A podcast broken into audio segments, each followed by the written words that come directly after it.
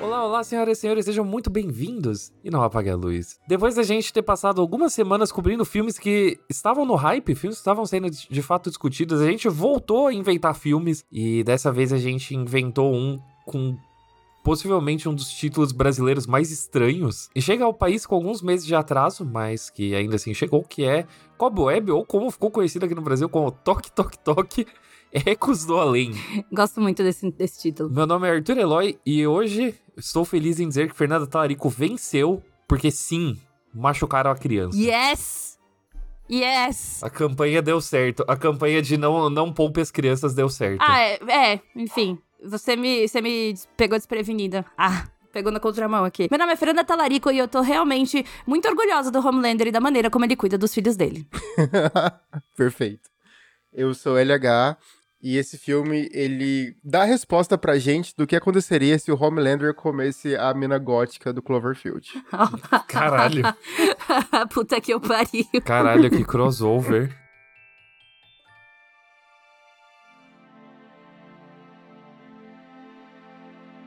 Arthur, conta pra gente sobre o filme. Certo, se você não sabe o que é Toque Toque Toque, Ecos do Além, Nossa, que nome bom. Que nome bom, né? Ele é um filme dirigido por um maninho chamado Samuel Bodin, que ele há um tempo atrás tinha feito aquela série da Netflix, que foi um pequeno fenômeno, aquela Marianne.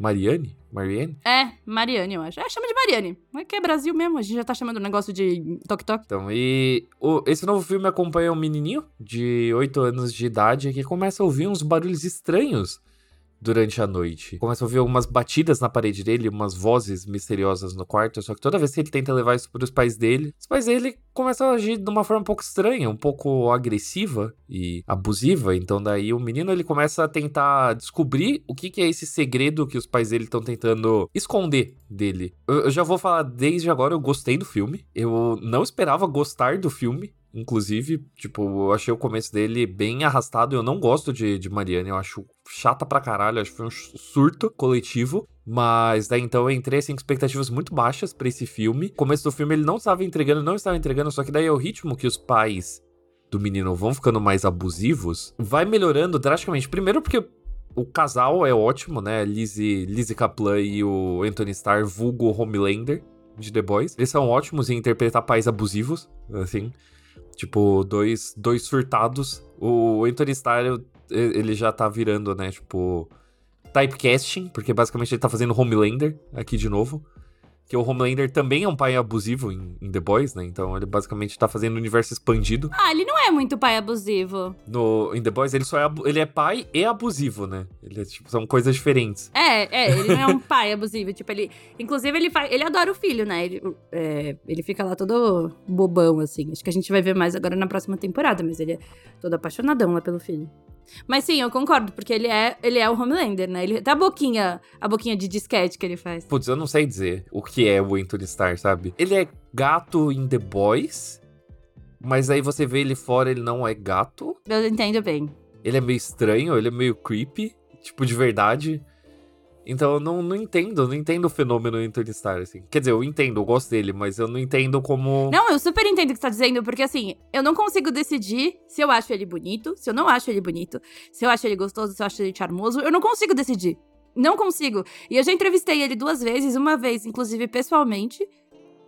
E eu não consigo decidir. E é, é engraçado porque ele é completamente o contrário do Homelander e do personagem que ele faz nesse filme, inclusive. Porque ele é super sério, ele é super calmo, ele é todo envergonhado e tal. Aí você vai assistir o filme com o cara e ele, tipo, ele sempre causa, né? Enfim. É que eu acho muito difícil. Eu tô, tipo, achando.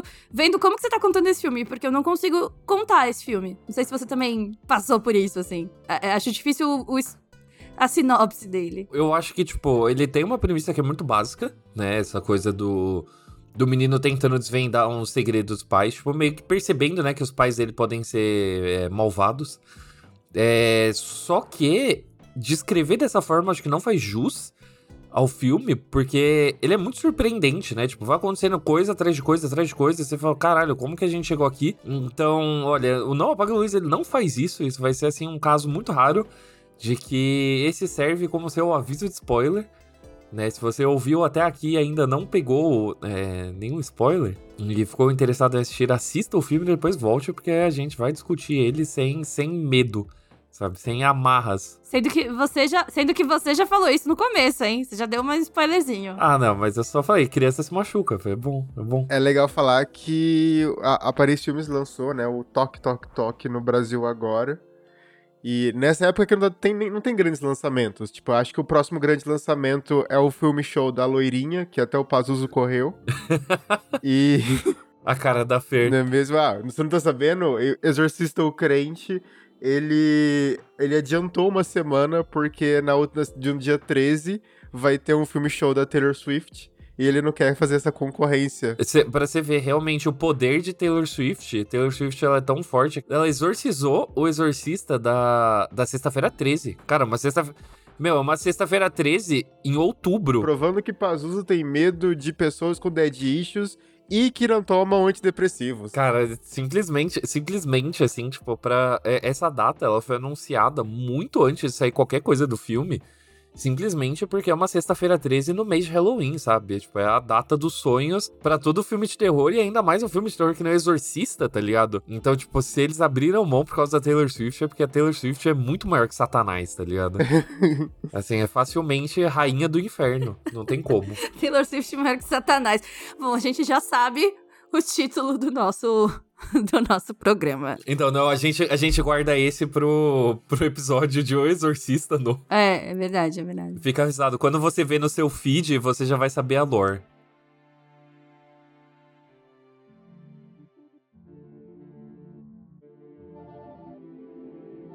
Eu queria começar só comentando que, diferente do Arthur, eu, eu gostei. Tipo, me senti pega pelo filme desde o começo. Eu gostei. Não, não, não. É que você falou que você demorou um pouco ah, para tá. pegar, né? é, e aí, ah, antes de tudo, eu queria dizer, LH, você se desculpou para mim, então você pode voltar a escolher filmes. porque eu gostei bastante desse filme. E, e, eu gostei porque ele não se explica muito, e tá tudo bem, ele não se explica, eu acho que no, no, no bom, de uma maneira boa. É um filme que o começo eu tava achando esquisito, mas ele faz uma coisa que eu amo, que aí ele vai para completamente outro lugar, assim. E eu acho que ele olha para você e fala assim: ó, ó, ó o clichê, ó o clichê, ah, o clichê foi embora, assim. Que, cara, que porra! Era aquela. Tipo, que porra é tudo, sabe? Cara, eu gosto do primeiro e do segundo ato. Eu gosto do, de como a casa é esquisita e você não sabe o que tá acontecendo. Eu gosto de como a interação com os pais deles é super estranha. Mas assim, depois que o negócio tá revelado, eu dei uma risada tão gostosa, assim. Falei, caraca, de todas as opções é a pior de todas possíveis. Mas assim, tudo bem. Eu acho que, tipo, o filme se pagou, assim, foi divertido. Mas quando você para pra pensar no que aconteceu antes, nada daquilo combina. Porque ele tenta fazer um filme de casa mal assombrada, né? E daí você tem alguns toques que é meio, meio esquisito, do tipo, tem uma cena que a mina, né, quando você para pra pensar no filme como todo, que a mina, ela meio que quase passa o papel de parede, tá ligado? E a gente sabe que ela é uma pessoa que tem super força que arranca cabeças. Então é meio esquisito. E daí ela ficou presa ali atrás durante, sei lá, o menino tem 7, 8 anos. E tudo que ela conseguiu fazer foi quebrar um buraquinho no chão, tá ligado? Sendo que, tipo, a, a, a professora quebrou aquela porra ali em dois tapas, sabe? É umas inconsistências que, tipo, você fala, mano. É... A gente, não, eu acho que não. Eu acho que tem alguma coisa do tipo ela precisava meio que, talvez. É, porque a gente não sabe o que ela é. Então, assim, eu até eu consigo desculpar isso, assim, do tipo, ela precisava que o menino, o menino fosse mais velho para conseguir, ela precisava convencer ele. E aí, e o final, inclusive, a gente não sabe o que que acontece, né? Tipo, a gente não sabe se é real ou não o final. Porque para mim podia ser um sonho, né? Pode ser só um menino muito ansioso, sim. Exatamente. Concordo. Mas, putz. Ah, eu gostei. Não, eu não acho ruim, eu acho ok. Mas tem uma coisa que me pega também, que é tipo, qual que é o rolê da mina que morreu no Halloween? Eles explicam uma hora. A mina que morreu no Halloween, ela foi fazer duas travessuras na, na casa do casal, e daí a menina ouviu a filha trancada, tá ligado? E daí o casal deu, deu um sumiço nela, tipo, pra, pra evitar que os segredos deles se espalhassem. Nossa, não lembrava dessa parte. Obrigado. Não, eles explicam. Eles explicam. Isso, isso é uma coisa que. Eu, eu não gostei tanto do final, né? Eu gosto de como. Eu, tipo, o ato final, muito bom, quando, tipo, vira meio. Vira Barbarian, né? Tá ligado? quando basicamente vira Barbarian, né? Sai, tipo, a mina louca faz, matando uma galera lá. É muito bom. Mas eu não gosto de monstro verborrágico. O monstro chega e para e explica todas as intenções e o plano e tal. Você fala, mano, relaxa, tá ligado? Mata uma galera aí. Mas nesse caso, tudo bem, porque ela ficou esse tempo todo conversando sozinha. Agora ela tem pessoas pra ouvir ela. Coitada, ela. Não, ela precisava de um público, né? Acho que talvez foi, foi por isso. Exato. Eu entendo. Ela não cortava nem um cabelo, né, coitada? Então, tipo, Coitada. pode tomar um banho. Ah, eu gostei que eles não, não, não explicam muito como que ela mata, né? As pessoas simplesmente explodem. Eu achei, achei isso da hora. Não, mas do, do momento que ela, que ela sobe a parede, eu falo, é isso, vamos ver onde vai parar. Adoro gente andando na parede e eu gosto que, tipo, tem um contraste muito grande, né? Porque, tipo, além do monstro falar pra caralho, né? Tá o tempo todo falando. Eu acho engraçado que, por exemplo, na hora que a professora chega no final pra, pra salvar o menino, que ela chega cheia de marra, assim, ah, se você encostar nele, eu vou, vou te matar. O bicho só sai assim do poço rápido. psh, Tá ligado? Dá tipo uma rasgada na perna e volta. Foi tipo, meu, cala a boca, sabe? Tipo, o próprio, o próprio monstro falando, eu que falo por aqui, fica de boa. Então eu, eu, eu gosto pelo menos disso, assim, né? Tipo, o monstro que ele não perde muito tempo, ele não fica, tipo, fazendo tanto suspense, assim. Eu acho que tá bem dosado. Pô, é porque ele ficou uma hora de filme fazendo graça, tá ligado? Olha aqui no buraquinho, convence o irmão a quebrar a perna do outro. Então, tipo assim, não tem mais pra onde ir, sabe? Então, mas isso é legal do filme. Ele, ele entende que, tipo, a construção do primeiro ato e ele se resolve muito bem no final ali. Do jeito dele, mas é uma questão de gosto, assim, tá ligado? Tipo, as escolhas, por exemplo, do final de mostrar o rosto dela, eu não concordo, porque é meio tosco, É. sabe? Você assistiu Mariane? Assisti uma parte, porque uma hora, uma hora eu cansei. Então, é porque tem o mesmo. Tem o mesmo estilo, tem exatamente o mesmo estilo, ele faz a mesma coisa, ele mostra o monstro, o monstro é parecido, tem tudo, assim, tem tudo. Tem toda a assinatura do diretor e eu não gosto do diretor, então daí isso. Mas, inclusive, também o roteirista é um dos, dos caras envolvido com o novo Massacre da Elétrica, né? O Retorno. Não, um dos, uma das nove pessoas fez o roteiro do novo Massacre da Elétrica. Uma das nove pessoas que o roteiro passou na mão, assim. Passou na mão, né? momento. Tem, tipo, você tem uma lista, assim, gigantesca.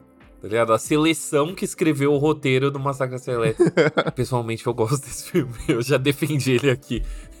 Não, não apaga a luz, desculpa, gente. Eu continuo gostando. Mas. De qualquer forma, eu ainda achei bem surpreendente. Justamente porque, tipo, tem um esforço consciente nesse filme de não, não pender muito pra um único gênero, sabe?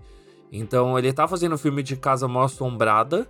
Mas aí ele também tá fazendo o, o, o filme dos pais malvados, tá ligado? Não, dos pais, não só dos pais malvados, mas quando você tem uma suspeita de que alguém próximo de você é mal intencionado, tá ligado? Meio tipo, você vai fazer um bebê de Rosemary, assim, das ideias, sabe? Do filho suspeitando dos pais, mas daí o filho começa a ter a influência do monstro, tá ligado? Num rolê meio a profecia, assim, da criança vai virar malvada agora, né? Tipo, começou a fazer uma pá de coisa de filha da puta. Vai indo, vai indo, então, tipo, ele tá meio que juntando, fazendo uma salada ali de gênero, de estilo. Eu acho que, pelo menos, é, nesse filme é minimamente bem feito, sabe? Tipo, porque eu acho que esse filme ele não é pretencioso, então ele, tipo. não- ele não fica meio que se maravilhando com a forma que ele consegue transitar de um gênero pro outro, então as coisas são muito dinâmicas. Ele não tá pedindo aplauso pra ele mesmo, sabe? Ele tá, tipo, indo e fazendo meio que o que ele quer fazer, o que ele gosta de fazer, né? Tipo, o começo eu achei um pouquinho chato, mas depois pra mim fez sentido, de que ele realmente precisava estabelecer essa tensão, tanto do ambiente quanto a tensão de, tipo, da desconfiança dos pais. Então, no final das contas, eu achei. Eu achei um filme, assim, bem bom. Não, não esperava mesmo. É, eu acho que eu não, eu não esperava muita coisa também. Novamente, a falta de expectativa venceu. E eu gostei. Então, assim, me diverti, fiquei entretida. Queria saber o final, acabou. E eu fiquei, caralho, olha só, acabou o final da hora. E tal, e aí, enfim. Então foi uma grande adição ao cinema de terror mundial. Mas, pô, da hora. Mas esse podcast, ele não, não, quer, não quer saber das grandes adi- adições ao cinema de terror mundial, né?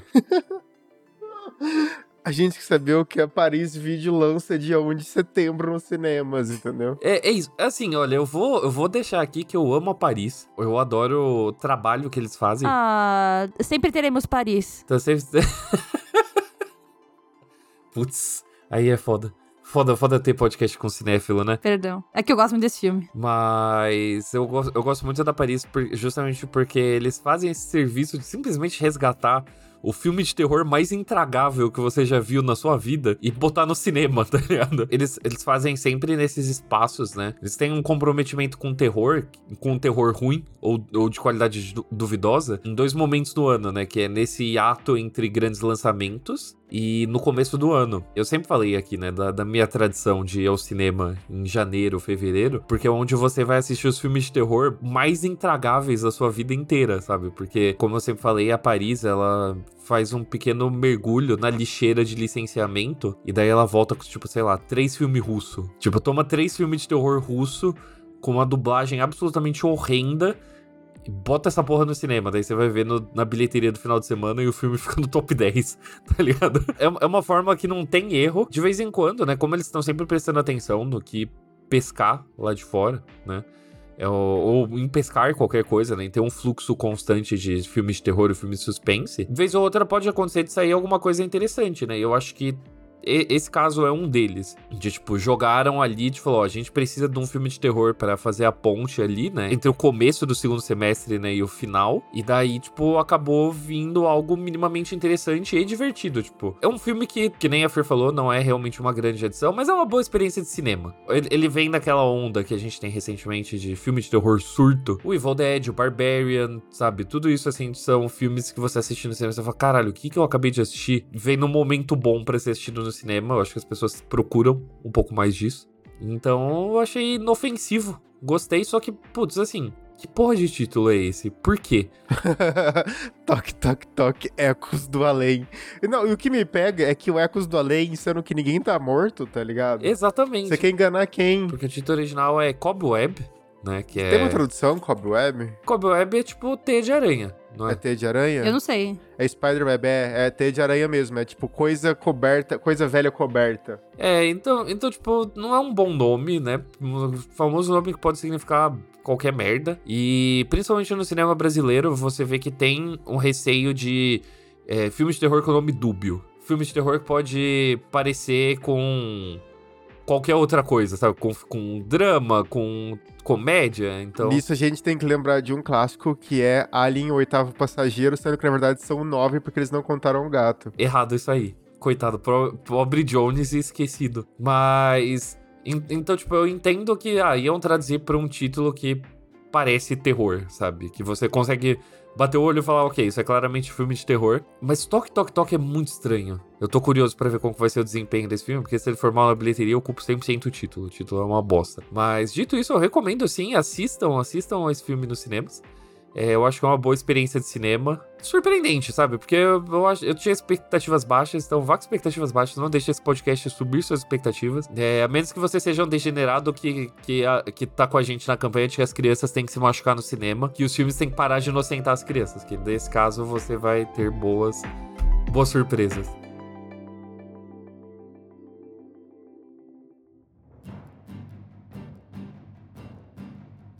Urge a pergunta agora. Luiz, o LH, você apaga ou não a luz para toque, toque, toque ecos do além? É apago, é ok, tá ligado? Deu uma risadinha, o começo é muito legal, enfim. É isso. Fernando Talarico, você apaga ou não a luz para toque, toque, toque? Apago. Apago, eu me diverti muito, achei bem legal. É... Dei risada e é isso. Arthur Eloy, você apaga ou não a luz para toque, toque. Quem é? Putz. Putz. Eu apago sim. Eu achei honestíssimo, assim, não, não, não botava fé. Então, eu apago, eu apago sim, mas não, não boto fé ainda no diretor. Não estou animado para ver o que ele vai fazer. Eu quero, enfim, eu tenho raiva de Marianne, foi um surto. E é importante falar também que é o primeiro filme dele longa, né? Então. Então, ah, talvez venha mais aí, hein? Ou não. Talvez, né? Então, no próxima leva de lançamentos duvidosos da Paris, a gente vê o próximo filme a gente dele. Descobre. É isso, caros ouvintes. A gente chegou ao final a mais um episódio de Não Apague a Luz. Eu acho que o que a gente hoje. acho que assim, esse filme não tem muito o que dizer. A gente só vai falar, assista e decida, enfim. Mantenha sempre as expectativas baixas. Ficar pedindo doces e travessuras no, no Halloween pode não ser seguro. Se você começar a ouvir a parede do lado bater, pode ser o seu vizinho transando. É melhor você só deixar quieto e não apague a luz.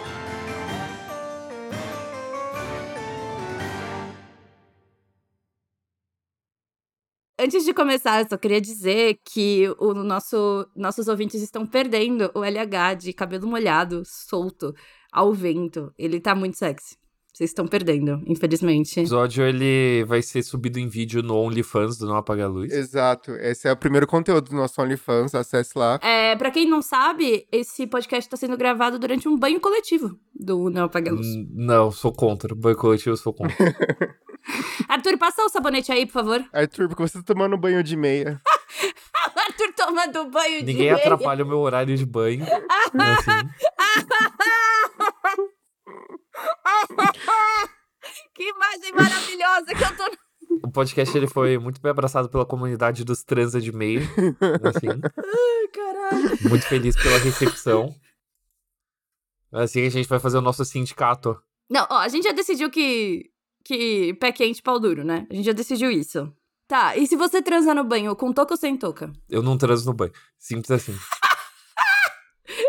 Muito quando como o Arthur tem algumas coisas muito, tipo, peculiares. Do tipo, eu sou contra pés, eu sou contra pé gelado. Preciso meu horário de banho, ele é sagrado, assim, e nada atrapalha ele, assim. Eu preciso ficar de boa ali na minha. Então, sou muito contra o banho coletivo. Transar no banho já, já teve seu momento, passou. Hoje em dia eu gosto de tomar banho mesmo, então sou contra. Mano, eu lembro uma vez. Lembro uma vez que eu tava na casa de um cara que eu saía, um moço do muito político. E aí a gente já tava saindo há um tempo e tal. E eu tava na casa dele, então eu precisava tomar banho. Aí eu estava tomando banho. Só que assim, tipo, você não tem intimidade muito com a pessoa ainda e tal. A gente não era muito próximo, a gente não era amigo antes da gente ter ficado e tal. e aí ele ficava, tipo, me olhando assim. Eu fiquei, mano, por que você tá me olhando ali? Eu tô vendo se você tá limpando tudo. E eu fiquei, sai daqui! Eu só quero tomar banho! Caralho, que creepy! Que creepy, o fiscal de banho.